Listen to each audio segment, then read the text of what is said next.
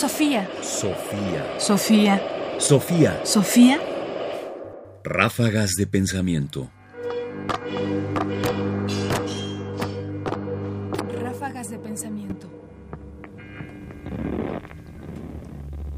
El pensamiento mágico y el despertar de la conciencia.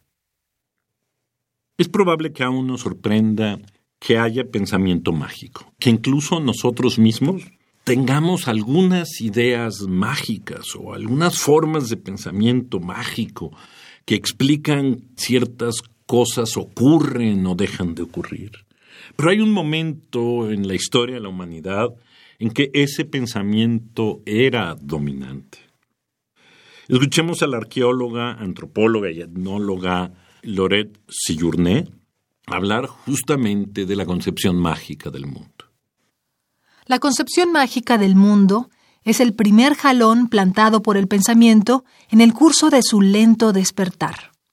Deslumbrado por el resplandor de la propia conciencia que amanece y atribuyendo a la naturaleza esa voluntad de ser de la cual él mismo se siente portador, el hombre elabora el vasto sistema de vigilancia recíproca y de dependencia absoluta entre él y la naturaleza en que se apoya por entero la concepción mágica. En esta etapa es esencialmente poeta. Percibe las cosas directamente con imaginación espontánea y vigorosa, sin recurrir aún a subterfugios del pensamiento. A partir de este momento, el doloroso despertar de la conciencia humana se puede ir siguiendo a través de las divinidades sucesivamente definidas. Lorette Sejourné, Supervivencias de un mundo mágico. Sijourné ubica, por supuesto, la magia en un primer estado, en un momento de despertar del pensamiento y de la conciencia. Es una articulación un poco complicada, a pesar de ser muy aceptada, que el pensamiento mágico se encuentra justo como parte de la emergencia de nuestra conciencia.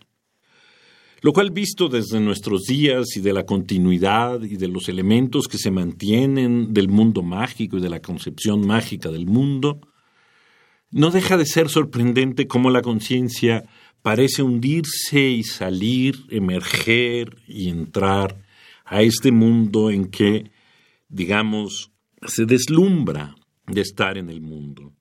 Nos deslumbramos todos de estar aquí y pensamos que en realidad tenemos un contacto mágico con todo lo que nos ocurre. Es decir, no solo es algo que ha quedado atrás, esta concepción mágica es algo que de alguna manera nos continúa alcanzando. Sofía.